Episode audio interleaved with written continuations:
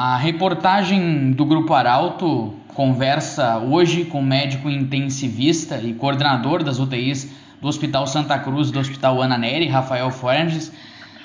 Doutor, a gente conversava no mês de março, quando a situação era muito preocupante, uh, mais de 100 pacientes internados uh, em hospitais aqui da cidade.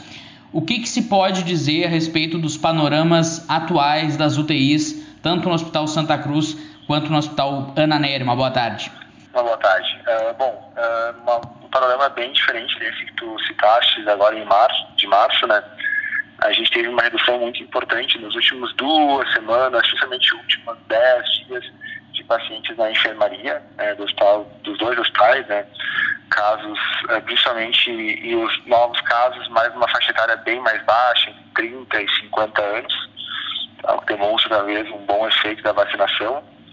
E nas unidades de terapia intensiva, que daí é a parte que também mais me toca, né, a gente tem uma estabilidade nos últimos, diria eu, nos últimos dois meses ali, se a gente pegar maio e junho, onde a gente, diferente de junho, de março e abril, onde a gente teve acima de 150% de ocupação, a gente manteve uma ocupação média em torno de 100%, né, em, tanto em maio quanto em junho.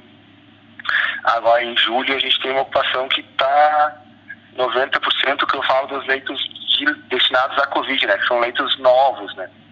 Se a gente considerasse os leitos que Santa Cruz teria antes da pandemia, a gente estaria ainda acima da, da capacidade.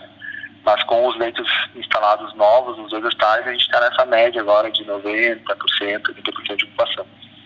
Quanto à questão ainda trazendo esse balanço da diferença do mês de março para a atual situação, que, que, pode se falar a respeito de tempo de internação de paciente, de carga viral? Uh, se tem alguma diferença a respeito desse período? Temos, temos diferenças importantes, né? Primeiro, a faixa etária mudou muito na, na terapia intensiva ali, muito mesmo.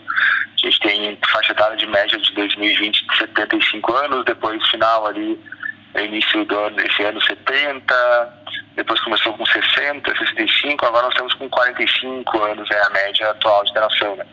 Uh, sintomas também, uh, como são pacientes mais jovens, também são pacientes com resposta inflamatória maior, mais exacerbada, são pacientes com um sistema imune mais potente e acabam na fase inflamatória, que é o que é a parte mais grave da, do Covid depois da fase viral. Essa fase inflamatória nos jovens é mais grave, ela demora mais, são pacientes que ficam mais tempo em UTI do que antes, mas pelo menos que gente tem um volume menor, porque também, como são jovens, né, também acabam nem tanto jovens chegando a forma mais grave. Alguns jovens aguentam mais mesmo, tem uma forma inflamatória com 50% de pulmão, mas eles conseguem tolerar mais do que pacientes de mais idade.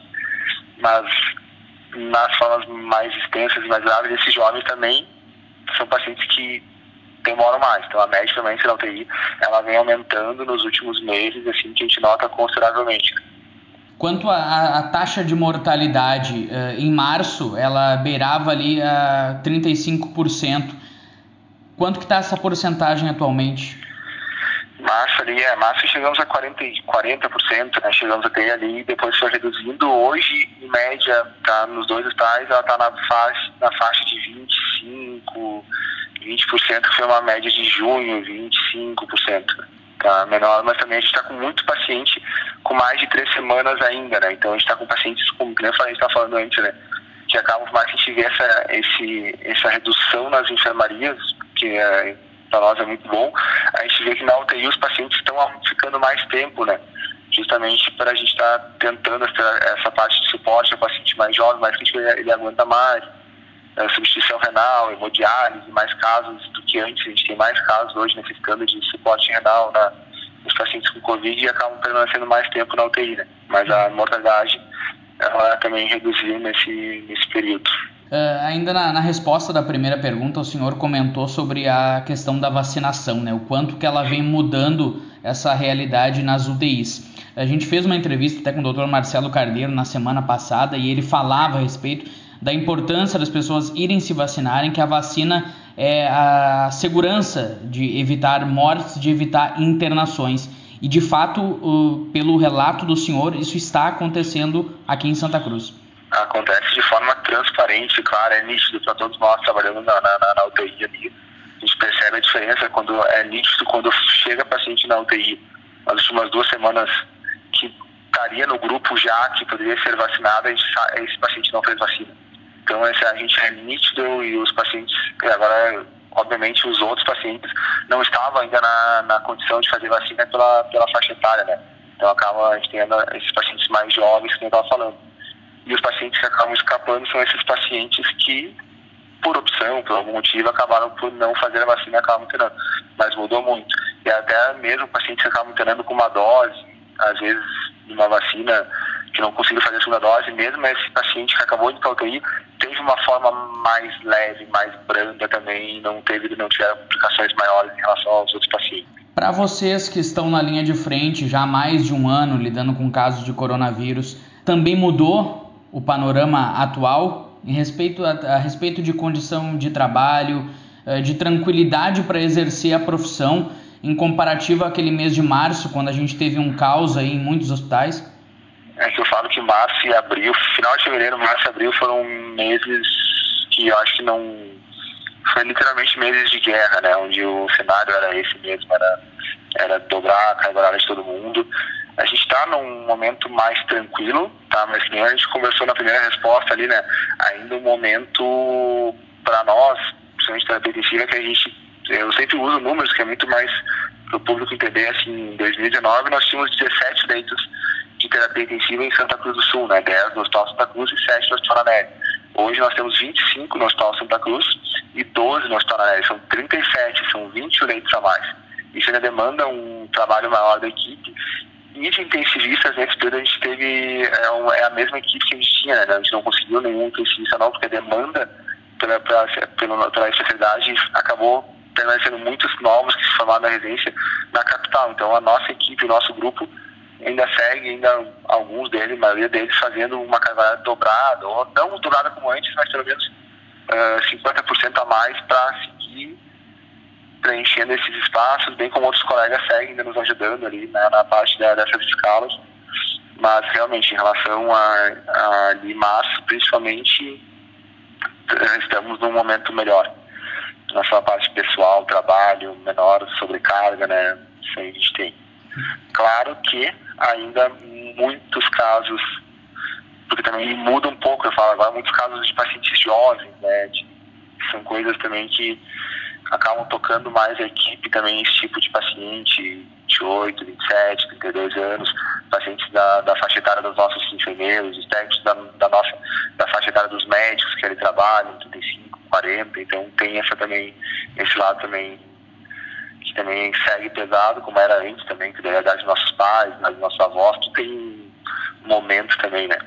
Para fechar, doutor, uh, o senhor falava sobre, deu todo esse panorama, a realidade de quem trabalha, de quem está o dia a dia na UTI.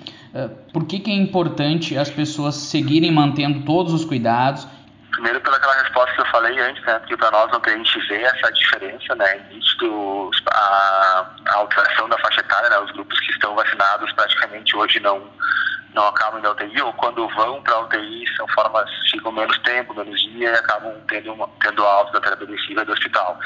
Em relação aos outros grupos, né? Porque como a primeira dose também a gente sabe que tem um tempo de ação de pelo menos três, quatro semanas ou atrás da segunda dose então, o cuidado deve existir mais pessoas que vacinam. E a gente teve casos de pacientes que vacinaram em cinco dias depois acabaram na UTI, uh, porque tinha a esperança errada da vacina simplesmente sozinha, de forma imediata, dar segurança. Então, enquanto a gente não tiver com pelo menos uma porcentagem de imunização completa da população estado superior a 50%, 60% ali com segunda dose, a gente, para evitar a circulação do vírus, ela segue sendo os cuidados de usar máscara, distanciamento, evitar aglomerações, fundamental, né?